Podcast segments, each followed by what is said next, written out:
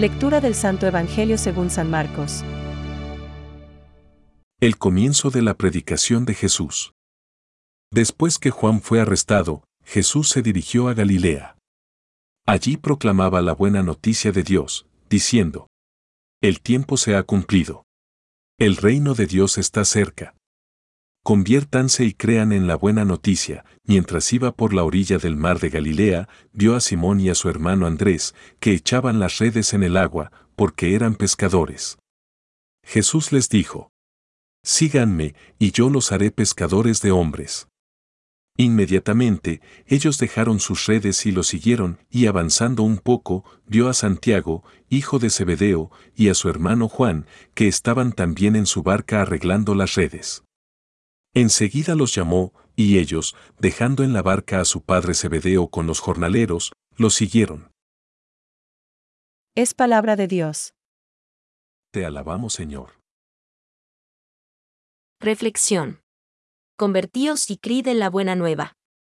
Hoy, el Evangelio nos invita a la conversión. Convertíos y crid en la buena nueva. ¿Convertirse, a qué? Mejor sería decir, ¿A quién? A Cristo. Así lo expresó.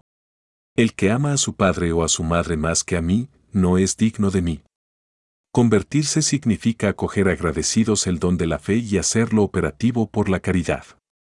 Convertirse quiere decir reconocer a Cristo como único Señor y Rey de nuestros corazones, de los que puede disponer.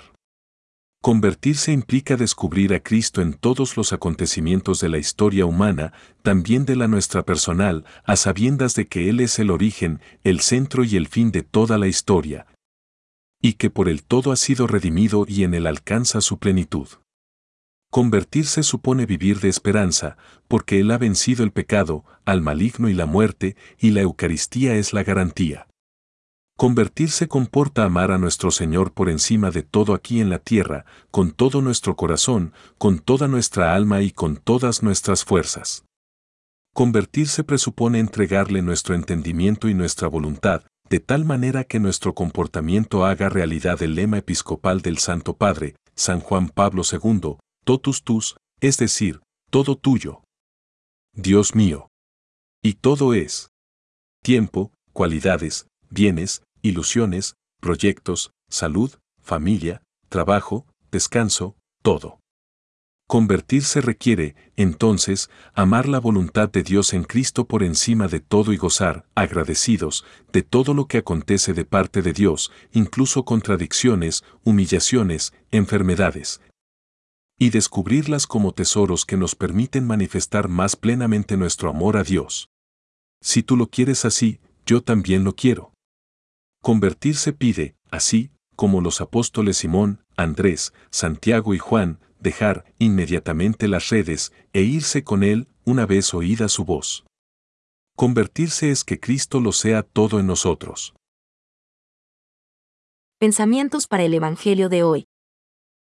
Así como los pecados con su pestilencia ocultan el valor de la salvación, al llorarlos se transforman en oro valioso. San Gregorio Magno.